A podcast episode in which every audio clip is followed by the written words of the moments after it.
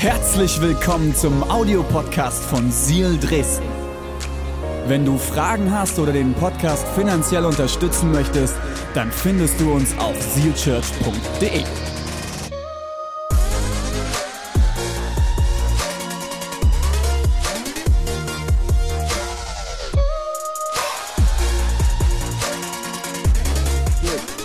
Also, Offenbarung Kapitel 2, ab Vers 2. Es fängt so gut an. Ja? Ich weiß, wie viel Gutes du tust, weiß von all deiner Arbeit und kenne auch deine Standhaftigkeit. Es ist gut, dass du die Bösen in eurer Mitte nicht duldest und die als Lügner entlarvst, die sich als Apostel ausgeben und es noch nicht sind. Also, es geht richtig zur Sache, ne? Weil du dich zu mir bekennst, musstest du geduldig Schweres ertragen. Und du hast niemals aufgegeben. Aber, aber, schon mal in so einer Kommunikation erlebt, dass dein Gegenüber dann mit diesen Wörtchen kommt? Zum Beispiel auch in Ehe oder Beziehungen. Aber,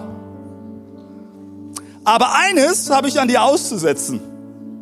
Von deiner anfänglichen Liebe ist nicht mehr viel übrig. Weißt du noch, mit welcher Hingabe du einmal begonnen hast? Was ist davon geblieben? Kehr um. Kehr um und handle wieder so wie zu Beginn. Sonst werde ich kommen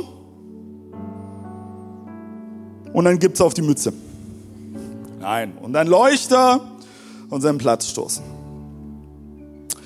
Bevor ich ein Gebet spreche, der Titel für heute lautet, was ist bei dir noch übrig? Was ist bei dir noch übrig? Und Jesus, ich danke dir, dass du hier bist. Danke dir, dass du unser Herzen ready machst für diese Message, für diese Botschaft. Jesus, es braucht deinen Heiligen Geist, damit das, was heute gesprochen wird, auf einen fruchtbaren Boden fällt, dass es aufgeht.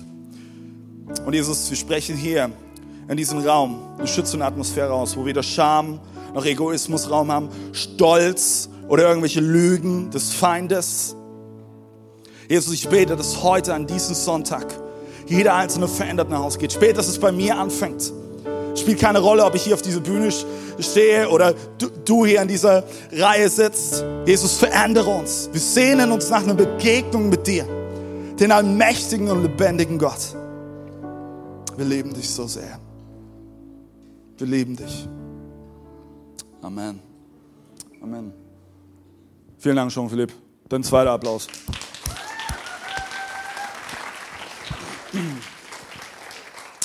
Okay, schnapp dir was zum Schreiben, weil ich glaube, das sind wirklich ein paar Nuggets dabei, ähm,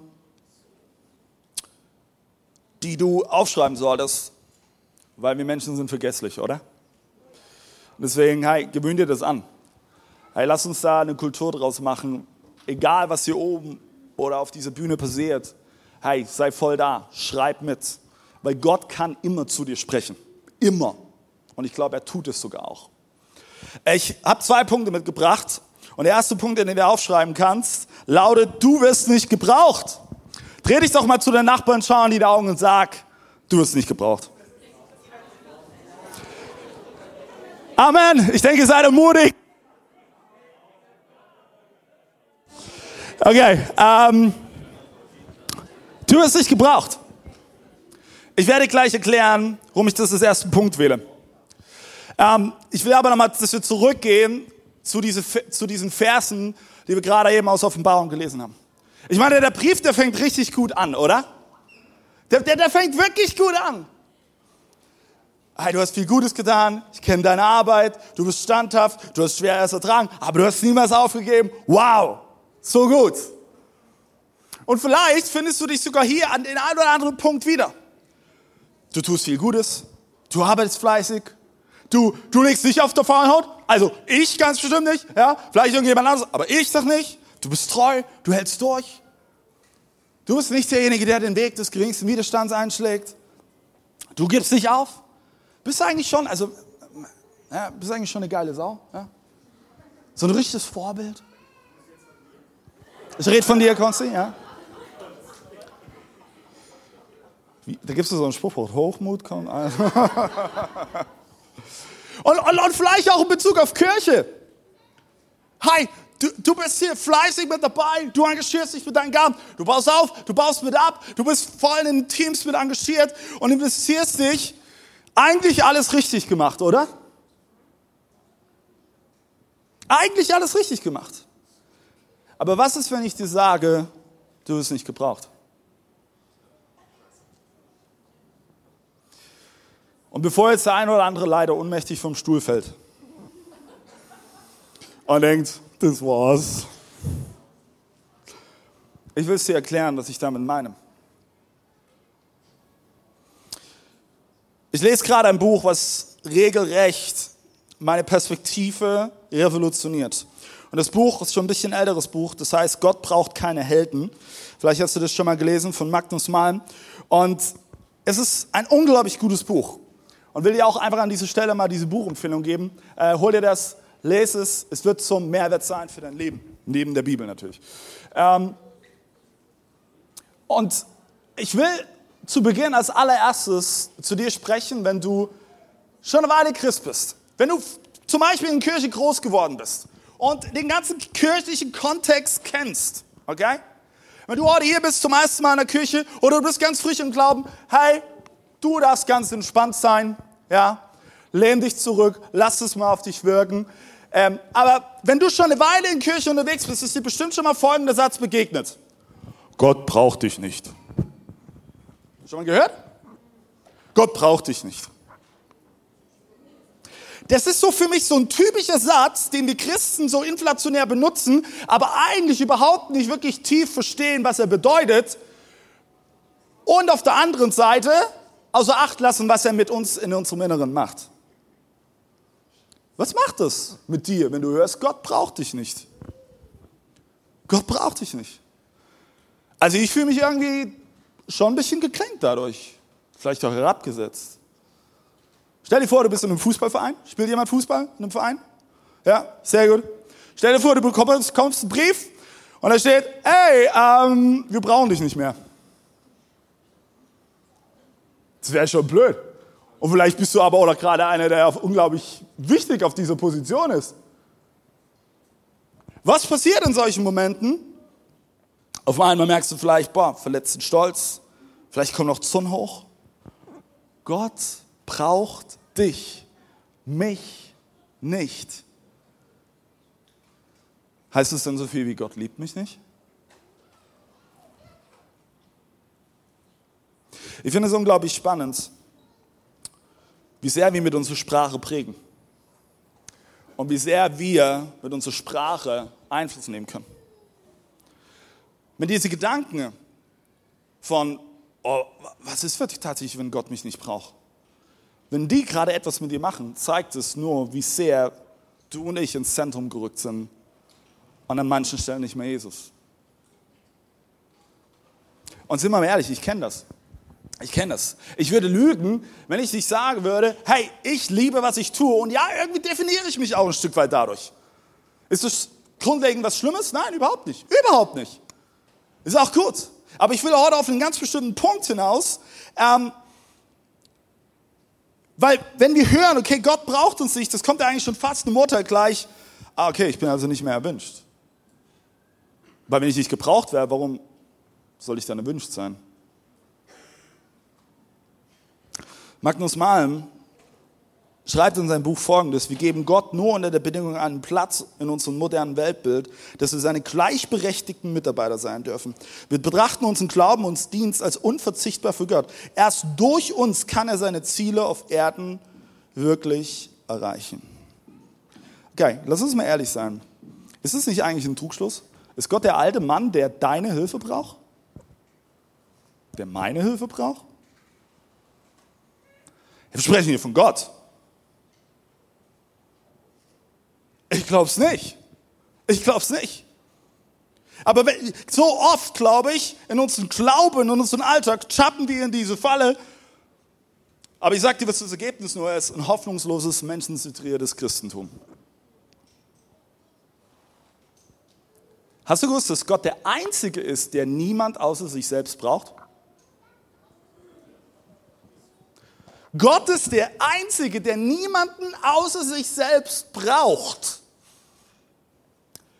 Du brauchst Menschen. Du brauchst Hilfe. Du brauchst Menschen in deinem Umfeld, die dich begleiten, die an dir dran sind. Du kannst es nicht alleine schaffen. Und es ist nicht krass, dass Gott der Einzige ist, der niemanden außer sich selbst braucht. Und jetzt kommt's. Trotzdem sich in seinem Herzen entscheidet und sagt, ich will es nicht ohne dich. Aber Gott schaut nicht als allererstes auf das, was du tust. Schaut in dein Herz. Der schaut nicht als allererstes auf deine Wand, welche Urkunden du da dir rangepinnt hast. Der schaut nicht als allererstes deine ganzen Scheine an, die du vielleicht in der Hosentasche hast, Führerschein und Bootsschein und ah, was weiß ich. Nein, schaut in dein Herz. Schaut in dein Herz. Gott braucht dich nicht, weil ihm ist etwas anderes viel wichtiger. Und jetzt komme zu den großen Aber aus dem Bibeltext am Anfang. Und das ist mein zweiter Punkt. Wo ist deine anfängliche Liebe? Lass uns einmal lesen, Offenbarung Kapitel 2, ab Vers 4. Kannst du es ranwerfen, Max? Ich weiß, wie viel Gutes du tust. Äh, machen wir weiter. Ab den Aber, genau. Ja, ja, ja, so zurück. Ab Aber. Aber eines habe ich an dir auszusetzen. Von deiner anfänglichen Liebe ist nicht mehr viel übrig. Weißt du noch, mit welcher Hingabe du einmal begonnen hast? Was ist davon geblieben? Kehr um und handle wieder. Und das finde ich so krass, wie zu Beginn. Sonst werde ich kommen, dann leuchtet von seinem Blatt stoßen. Wie geht's dir, wenn jemand was an dir auszusetzen hat? Kein geiles Gefühl, oder? Das glaube ich so nicht mal. also ganz ehrlich, es mag keiner, wenn es etwas auszusetzen gibt. Das ist nicht so ein schönes Gefühl. Aber es sind hier so klare Worte, lass den Text ruhig dabei dran. Ich habe ich hab eines an dir auszusetzen. Du machst so viele Dinge gut, aber von deiner anfänglichen Liebe ist nicht mehr viel übrig. Und ich glaube, dass Jesus hier etwas Grundlegendes deutlich machen will, die erste Liebe, so heißt es in anderen Übersetzungen, zu verlassen, ist etwas von so weitreichender Bedeutung für deine Beziehung zwischen ihm und dir. Und deswegen ist, sind diese Verse auch so klar, weil wenn du diese anfängliche Liebe nicht in deinem Herzen hast, wird es Einfluss auf alles in deinem Leben haben. Angefangen auf die Beziehung zu dir selbst. Es wird einen Einfluss darauf haben, wie du dich selbst siehst. Es geht weiter mit den engen Beziehungen in deinem Leben. Zum Beispiel deiner Liebesbeziehung oder dein, dein, deiner Ehe. Es wird einen Einfluss darauf haben, wie du deinen Partner siehst. Es wird weitergehen in den Beziehungen mit deinen Freundschaften. Und es hört auf irgendwann, keine Ahnung, vielleicht mit den Kollegen auf deiner Arbeit. Es wird einen Einfluss darauf haben, wie du hier in dieses Haus reinkommst. Es wird einen Einfluss darauf haben, wie du Dinge tust, ob in diesem Haus oder außerhalb dieses Hauses. Weil das der springende Punkt ist, den wir, glaube ich, so oft vergessen. Und ich finde es so krass. Diese Verse wurden vor vielen tausend Jahren geschrieben. Und sie haben immer noch so eine Relevanz für dich und mich heute. Sie haben überhaupt nicht an Relevanz verloren. Vielleicht sind sie sogar relevanter denn je. Und wenn du jetzt schon so innerlich unruhig wirst, das ist gut. Weil ich sage dir eins, ich glaube, Gott möchte heute etwas wieder entfachen in deinem Leben. Und du darfst dich für einen gewissen Moment unruhig fühlen. Aber ich lade dich ein, dass du Gott an dich heranlässt. Weil nur so wird es gehen. Früher habe ich immer gedacht, wenn da steht, okay, die erste Liebe wieder entdecken, das ist so dieser Ausdruck des Verliebtseins gemeint, ne? als du ganz früh mit Jesus angefangen hast. Kannst du dich erinnern? Damals. Vielleicht bist du aber auch gerade voll in dieser Phase. Es ist gut. Und ich habe gedacht, okay, damals ist dieses Wording gemeint, ja. Fach wieder neu die erste Liebe. Ach, ich muss wieder verliebt sein in Jesus. Ey, jetzt mal ehrlich, verliebt sein ist doch echt anstrengend, oder? Also, was passiert, wenn man verliebt ist? Schmetterlinge im Bauch, Man vergisst unglaublich viele Dinge. Äh, man denkt auf einmal, wer bin ich gerade? Was passiert mit mir? Das ist, ey, das ist eine anstrengende Phase, oder? Seid ihr bei mir? Was muss denn am Ende passieren? Aus dem Verliebtsein muss Liebe werden. Aus dem Verliebtsein muss Liebe werden. Wenn dieser Schritt nicht in einer Beziehung passiert, wirst du deine Beziehung nur auf ein paar Schmetterlinge aufbauen. Aus Verliebtsein muss Liebe werden. Und was für die menschlichen Beziehungen zutrifft, trifft das Recht auf die Beziehung zwischen dir und Gott zu. Aus dem Verliebtsein muss Liebe werden. Und Liebe muss wachsen. Und das gilt im Bereich der Partnerschaft ebenso wie im geistlichen Bereich für die Liebe zu Gott. Und gemeint ist hier also eine qualitativ erste Liebe, das, was bei dir an erster Stelle steht. Und worum geht es hier in der Tiefe? Um Leidenschaft. Wie wächst Leidenschaft? Leidenschaft wächst aus Liebe heraus. Bin ich von überzeugt. Wenn du nicht für etwas Liebe empfindest, das kann ein Mensch sein, aber auch für eine Sache, die du tust, wo soll die Leidenschaft herkommen? Wo? Wo? Leidenschaft ist unglaublich schwierig zu definieren. Leidenschaft ist das, wofür du Leidenschaft hast. Nee, geht nicht. Leidenschaft, das, das ist Leidenschaft. Das Witzige ist, wir alle wissen und spüren, ob jemand Leidenschaft hat oder nicht. Ist es nicht so? Ich kann mich mit irgendjemandem treffen und es spielt keine Rolle, welchen Job er hat. Ich spüre, ob diese Person Leidenschaft für ihren Beruf hat oder nicht. Wenn ich mich mit ähm, Familien treffe, ich spüre, ob Eltern gerade die Leidenschaft haben oder nicht. Und ich nehme mich da genauso mit rein. Wenn du dich mit deiner Gruppe triffst, mit deiner kleinen Gruppe triffst, du spürst, ob gerade Leidenschaft da ist oder nicht. Du spürst es. Und du siehst es. Du nimmst es wahr. Und auch wenn man sie nicht hat, ist dieses Bewusstsein relativ schnell da. Ich weiß nicht, ob ihr gerade ein bisschen Sport verfolgt. Ich bin jetzt nicht so der größte Fußballfreak, aber ich finde es gerade spannend, was mit der Nationalmannschaft passiert. Ihr seht jetzt wieder neuer Trainer, Julian Nagelsmann. Und ich kann mich da gut an 2014 erinnern. Erinnert ihr euch? Weltmeister. Ey, das, das war lange Zeit so auf meiner Bucketlist, ja ähm, das, was ich noch mal erleben möchte, bevor ich irgendwann einen Löffel abgebe, ey, dass wir Weltmeister werden. Oh, das wäre krass. Und 2014 sind wir Weltmeister geworden. Und ich habe mir die Frage gestellt, okay, gut, was, was ist der Unterschied zwischen der Mannschaft 2014 gewesen und der Mannschaft heute? Haben sie andere Spieler? Ja. Haben sie einen anderen Trainer? Wieder mal, ja. Aber der große Unterschied ist, 2014, die Mannschaft, die hatte Leidenschaft. Die hatte Leidenschaft. Könnt ihr euch an die Szene erinnern, als Bastian Schweinsteiger hier einen Cut hatte und das Blut hier rüberfloss und er gesagt hat, ich bleibe auf diesem Platz, ich werde spielen. Das ist, das ist, das ist meine einzige Chance, wo wir Weltmeister werden können. Das ist Leidenschaft. Das ist pure Leidenschaft. In einem anderen Maß, aus einem sehr, sehr fürchterlichen, traurigen Grund heraus, das was gerade in Israel passiert. Es ist furchtbar. Es ist eine Gräueltat. Es, ist, es bricht mir das Herz. Aber die Bilder, die wir von der israelischen, israelischen Armee sehen, wie sie zusammenstehen, wie sie bereit sind, für ihr Land zu kämpfen, ja sogar zu sterben, das ist Leidenschaft.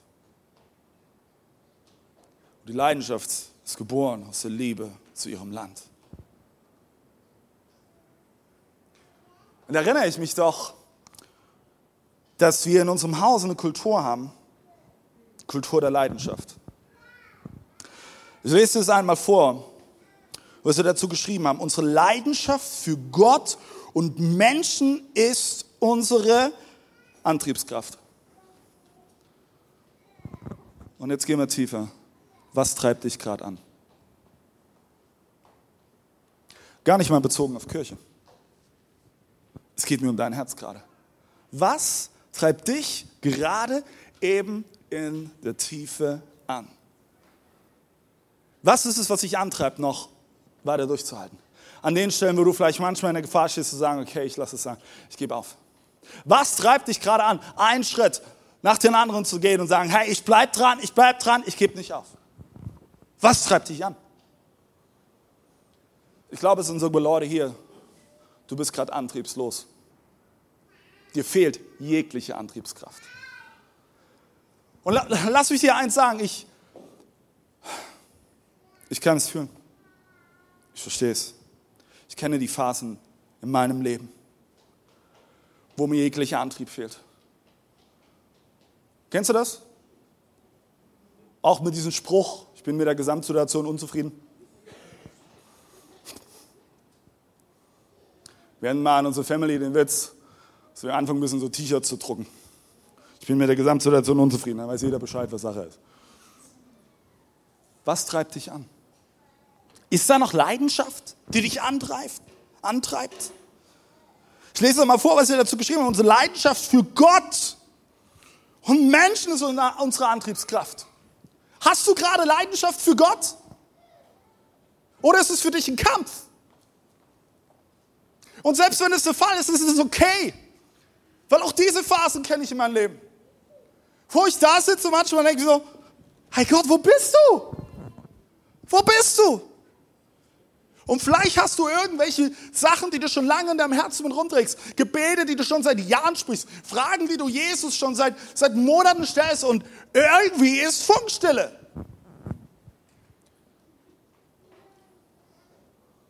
Hast du gerade noch Leidenschaft für Menschen? Wenn du Teil einer Familie bist, wenn du einen Freundeskreis hast, wenn du vielleicht sogar ein besseres hast, wo du Verantwortung für Menschen hast. Hast du gerade Leidenschaft für die Menschen, die Gott dir anvertraut hat? Denn egal, ob es deine eigenen Kinder sind, die Gott dir anvertraut hat, oder deine Angestellten, das sind die Menschen, die Gott dir in dein Umfeld gestellt hat. Hast du Leidenschaft für sie? Lass mich heute ehrlich sein. Und ich habe das, glaube ich, vor ein paar Wochen schon mal gesagt. Ey, Menschen sind das Allerschönste in meinem Job. Ich liebe es so sehr. Und jetzt sage ich aber noch den Nebensatz, den du wahrscheinlich von dem Pastor in so einer Church nicht oft hören wirst. Aber manchmal ist es auch das Anstrengendste an diesem Job. Menschen. Aber ich habe Leidenschaft für die Menschen. Sind wir mal ehrlich, es passiert so leicht, dass Leidenschaft dich nicht mehr antreibt, sondern andere Dinge. Das zum Beispiel deine unglaubliche Betriebsamkeit. Kennst du das? Ja? Kennst du? Du bist ständig auf Drehzahl. Tust den Motor richtig hochfahren, ja, in den roten Bereich. Fühlst dich vielleicht sogar noch geil dabei. Bist immer beschäftigt. Aber irgendwie merkst du, wie du immer mehr leer läufst und du dich eigentlich nach Ruhe sehnst, nach einem Moment, wo du einfach mal durchatmen kannst und wo du den Fuß vom Gaspedal nehmen kannst. Und Leute, ich weiß, wovon ich rede. Ich, ich sag dir was, ich komme zu 100% aus so einer Phase. Drehzahl im roten Bereich. Woo! Let's go! Aber irgendwann kommt ein Moment, wo du merkst, oh. Jemand sagte mir letztens, ein Hamsterrad kann sich auch für eine Weile wie eine Karriereleiter anführen. Ne? Scheiße.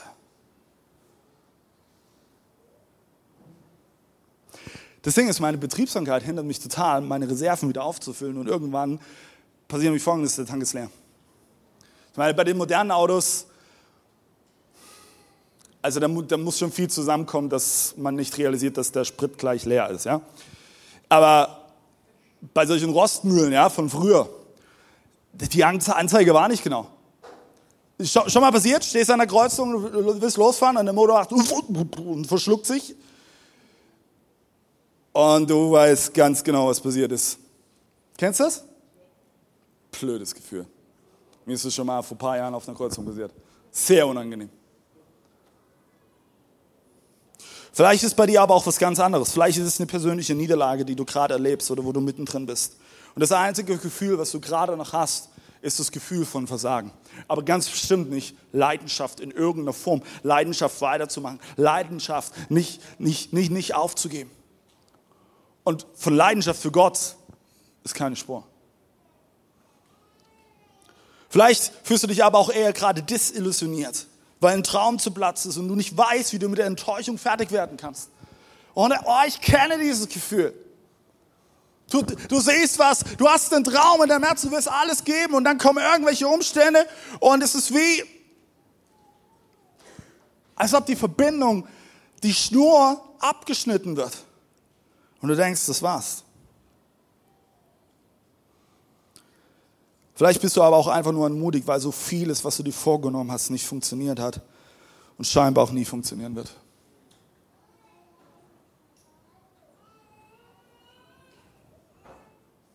Also will ich dir heute die Frage stellen. Und ich stelle sie mir genauso. Wo ist deine anfängliche Liebe? Max, kannst du nochmal den Bibeltext ranwerfen, wo mit Aber anfängt? Von deiner anfänglichen Liebe ist nicht mehr viel übrig. Weißt du noch, mit welcher Hingabe du einmal begonnen hast? Und ich will jetzt bewusst zu den Leuten in, in, in dem Raum sprechen. Du bist schon eine lange Zeit dabei. Bist mit Gott unterwegs. Du hast schon viel gesehen. Du hast viel erlebt. Du kannst mir wahrscheinlich mehr Geschichten erzählen, wie ich selbst erzählen kann. Aber ich habe das Gefühl, es sind heute einige in diesem Raum, du hast diese anfängliche Liebe verloren. Und Gott möchte dir heute wieder vor Augen führen, wie es damals war. Damals zu dem Zeitpunkt, als Jesus dir das erste Mal seine Hand entgegengestreckt hat und du sie das erste Mal ergriffen hast. Dieser Moment, diese Liebe, die hat alles verändert in deinem Leben. Alles. Also wo ist deine anfängliche Liebe? Und vielleicht merkst du auch gerade, dass du aus dieser Verliebtheitsphase mit Jesus rauskommst. Und irgendwie hast du Tage, da sehnst du dich danach zurück. Lass mich dir eins sagen, und nicht um dich zu entmutigen, aber um ehrlich zu sein. Diese Tage, die, die kannst du nicht wieder produzieren. Das, das ist das Schöne an diesen ersten Momenten, die du mit Jesus erlebst. Aber dann geht es darum, dass du anfängst, eine Beziehung zu einem lebendigen Gott zu bauen. Er ist da. Er ist da. Er war nie weg. Er hat dich nie allein gelassen. Hast du dich manchmal allein gelassen gefühlt? Ja, wahrscheinlich. Aber er war immer da. Jetzt geht es darum, dass du den Mut und die Leidenschaft entwickelst, dass aus dem Verliebtsein Liebe entstehen kann, die so tiefe Wurzeln schlägt und so tiefe Wurzeln in den Boden hineintreibt, dass ganz egal, welche Stürme und Umstände in dein Leben kommen, dass diese Wurzel nicht rausgezogen werden kann. Wo ist deine anfängliche Liebe? Vielleicht bist du auch heute hier. Wenn du wirklich ehrlich bist, weil Glaube ist für dich bisher nur Tradition. Und du hast nie diesen Moment gehabt, wo du diese Liebe erlebt hast. Das ist okay. Ver vergleich dich nicht. Das Schlimmste, was wir in diesem Moment machen können, ist zu vergleichen. Hey, Gott schreibt deine Geschichte. Und du bist nicht eine Kopie von deinem Nachbarn. Weil dann wäre es nur eine sehr billige Kopie. Gott kopiert nicht. Er schreibt Geschichte.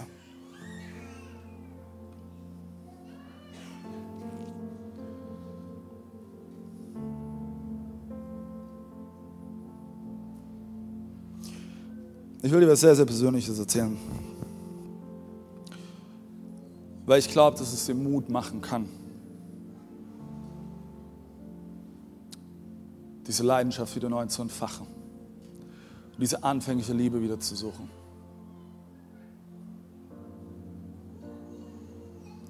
Ich komme aus einer Phase heraus,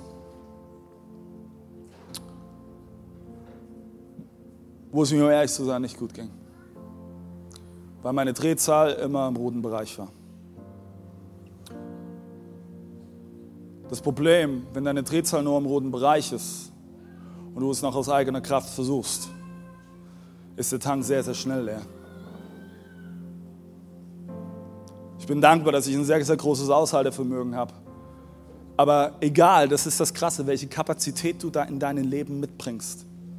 Irgendwann ist die Grenze erreicht. Da kannst du nicht auf die Schulter klopfen. Jeder hat seine Grenze.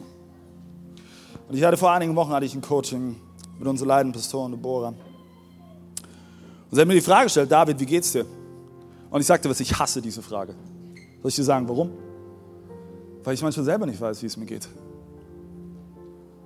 Eine Stärke von mir ist, ich kann Dinge, auch meine Emotionen beiseite schieben und ich kann voll den klaren Blick haben auf eine gewisse Aufgabe, auf irgendeine Mission, die zu erfüllen ist. Let's go. Die Schwäche in dieser Stärke ist, dass wenn ich nur meine Emotionen beiseite packe und nicht irgendwann wiederhole und sie mit Gott reflektiere und zu, zum Kreuz bringe, dann ist es wie, und ihr wisst, ich benutze diesen Vergleich oft, als ob du eine Käsescheibe zu Hause unter den Teppich legst und ihn versuchst wegzudenken. Aber er wird bleiben. Und am Anfang spürst du da nicht viel von. Aber irgendwann wird es richtig anfangen zu stinken und zu müffeln. Und da kannst du noch so viel mit Fibres drüber sprühen. Irgendwann ist auch der Zauber vorbei. Also saß ich da. Und ich habe gesagt zu Deborah, Deborah, mir geht es gerade nicht gut. Ich habe das Gefühl, ich, ich spüre gerade Gott nicht. Und ich habe Wut in mir, aber ich weiß gar nicht so genau, worauf. Und ich merke einfach nur, dass ich an manchen Stellen müde bin, dass ich fertig bin. Ich habe die letzten Jahre so viel gekämpft. Ich habe Gas gegeben. Ich habe mit allen versucht, das Zepter hochzuhalten. Und dafür feiere ich unsere leidende äh, Person, die Deborah hat gesagt, okay, ja, bin ich jetzt äh, überfordert, gehen wir doch einfach mal zu Jesus. Und das ist nicht gut. Du musst nicht immer alle Antworten haben. Aber du musst zu Jesus gehen. Also saß ich da. Und ich hatte eines der intensivsten Jesus-Begegnungen, wahrscheinlich in den letzten vier Jahren. Ich habe mir vor meinem inneren Auge vorgestellt, wo ich gerade eben mit Jesus bin. Bei mir war es ein Weinberg in Italien. Und da saß ich da. Aber Jesus war am Anfang nicht bei mir in der Nähe. Der war irgendwo weit weg. Und auf einmal spürte ich, dass es so in mir kämpft, Jesus nah an mich heranzulassen. Weil da Dinge waren, wo ich wusste, okay, ich muss vergeben. Ich muss Menschen vergeben. Und das ist der Punkt, wo Menschen manchmal das Schmerzhafteste sind dem, was wir als Pastoren tun. Aber das Gewaltigste war für mich, ich saß da auf diesem Sofa bei uns im Office. Und sie saß einfach da und ich spürte auf einmal, wie es in mir kämpft. Und die Frage im Raum war, okay, bist du bereit, Jesus an dich ranzulassen? Und das Krasse, was in diesem Moment war, du kannst es mir glauben oder nicht. Ich konnte in diesem Moment meine Hände nicht bewegen. Ich konnte sie einfach nicht bewegen. Ich konnte sie nicht heben. Ich konnte nicht mal meine Fingerspitzen bewegen.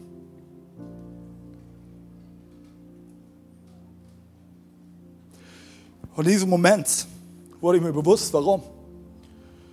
Weil eigentlich war, war so viel Verletzung in mir drin, Wut in mir drin wo ich Dinge nicht verarbeitet habe, wo ich vielleicht vor Dingen weggelaufen bin, dass ich am liebsten Jesus weggedrückt hätte. Aber in diesem Moment hat Jesus mich Schachmatt gesetzt. Und er hat gesagt, David, komm her, komm her.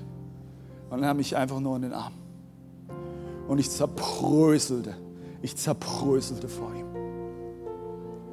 Und ich war erst wieder in der Lage, meine Arme und meine Hände zu bewegen, als ich Menschen Vergebung ausgesprochen habe und Freiheit reinkam.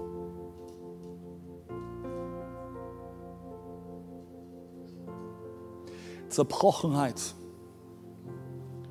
Wut, Verzweiflung, deine Geschichte, die Lücken, die noch sind in deinem Leben, die sind nicht das Problem.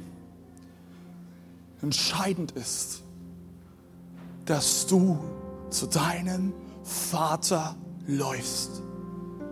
Und ich glaube, dass Gott heute eines vorhat dass er das, was die letzten Wochen in meinem Herz passiert ist, benutzen möchte, um dich heute an diesen Tag dran zu erinnern. Denn ich glaube, es sind Leute heute hier, du hast es vergessen, was es bedeutet, zu deinem Vater zu laufen und voller, voller Hingabe zu ihm zu kommen und mit all deinem Zerbruch, mit deinen Gedanken, mit deinen Fragen, mit deinen Emotionen und einfach nur bei deinem Vater zu sein. Vielleicht kennst du das Gleichnis vom verlorenen Sohn als er zurückkommt, er hatte nicht mehr die Kraft. Er konnte nur noch laufen. Aber sein Vater rannte ihn entgegen. Er rannte ihn entgegen und nahm ihn in die Arme. Und es ging in diesem Moment nicht darum, dass er es verkackt hat, dass er seinen Vater betrogen hat, dass er das ganze Erbe verbrasst hat. Mit Essen, mit irgendwelchen Prostituierten. Nein. Das Entscheidende war in diesem Augenblick, dass er zum Vater lief.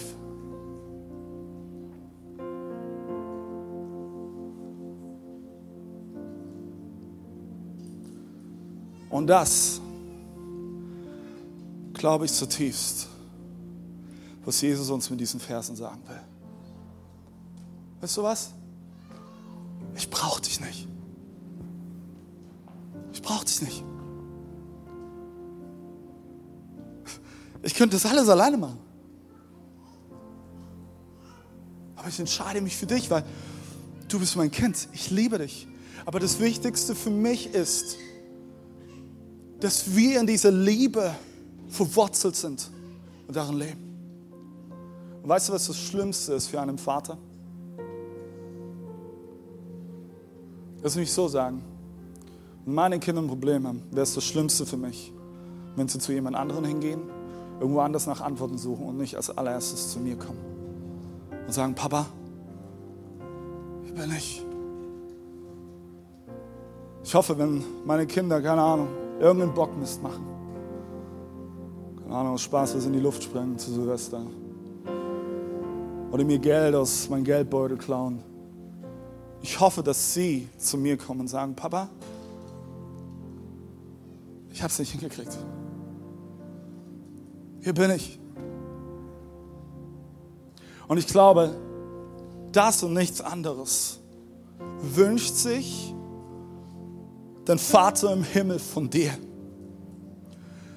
Dass du mal aufhörst, die Kontrolle behalten zu wollen. Aufhörst, den Starken markieren zu müssen. Und auch einfach mal schwach bist und deine Beine in die Hand nimmst und zu deinem Vater läufst. Sagst, hier bin ich. Du kennst mich. Und weißt du was? Das Verrückte ist ja, diese Jesus-Begegnung, die ich mit ihm hatte, davon hat Jesus nichts überfordert, noch war er erschrocken von dem, was er da gesehen hatte.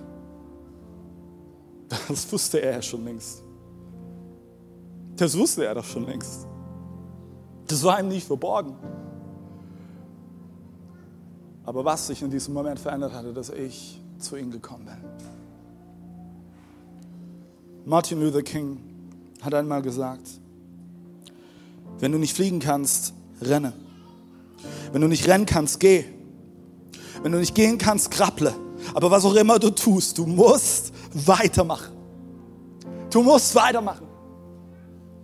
Und ich sage dir eins, in Gesprächen begegnen mir an ganz, ganz vielen Stellen gerade. Und ich glaube, ja, in der Gesellschaft passiert gerade eine große Breite etwas, was lange Zeit am Boden war, ist durch viele, viele Umstände an die Oberfläche gespült worden und du bist jetzt mit denen konfrontiert.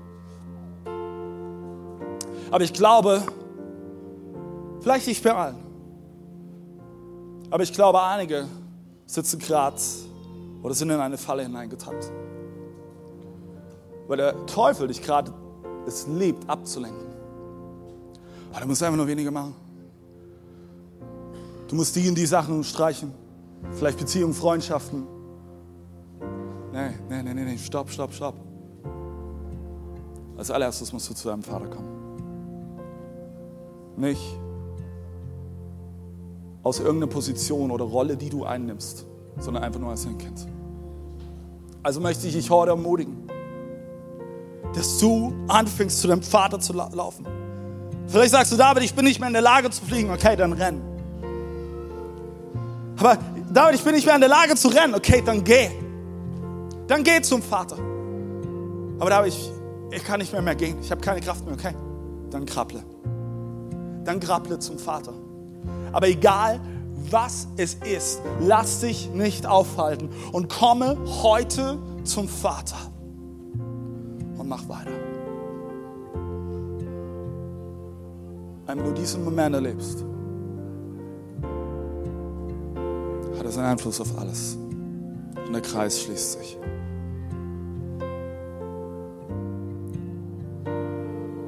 Ich brauche dich nicht als allererstes in diesem Haus als Mitarbeiter.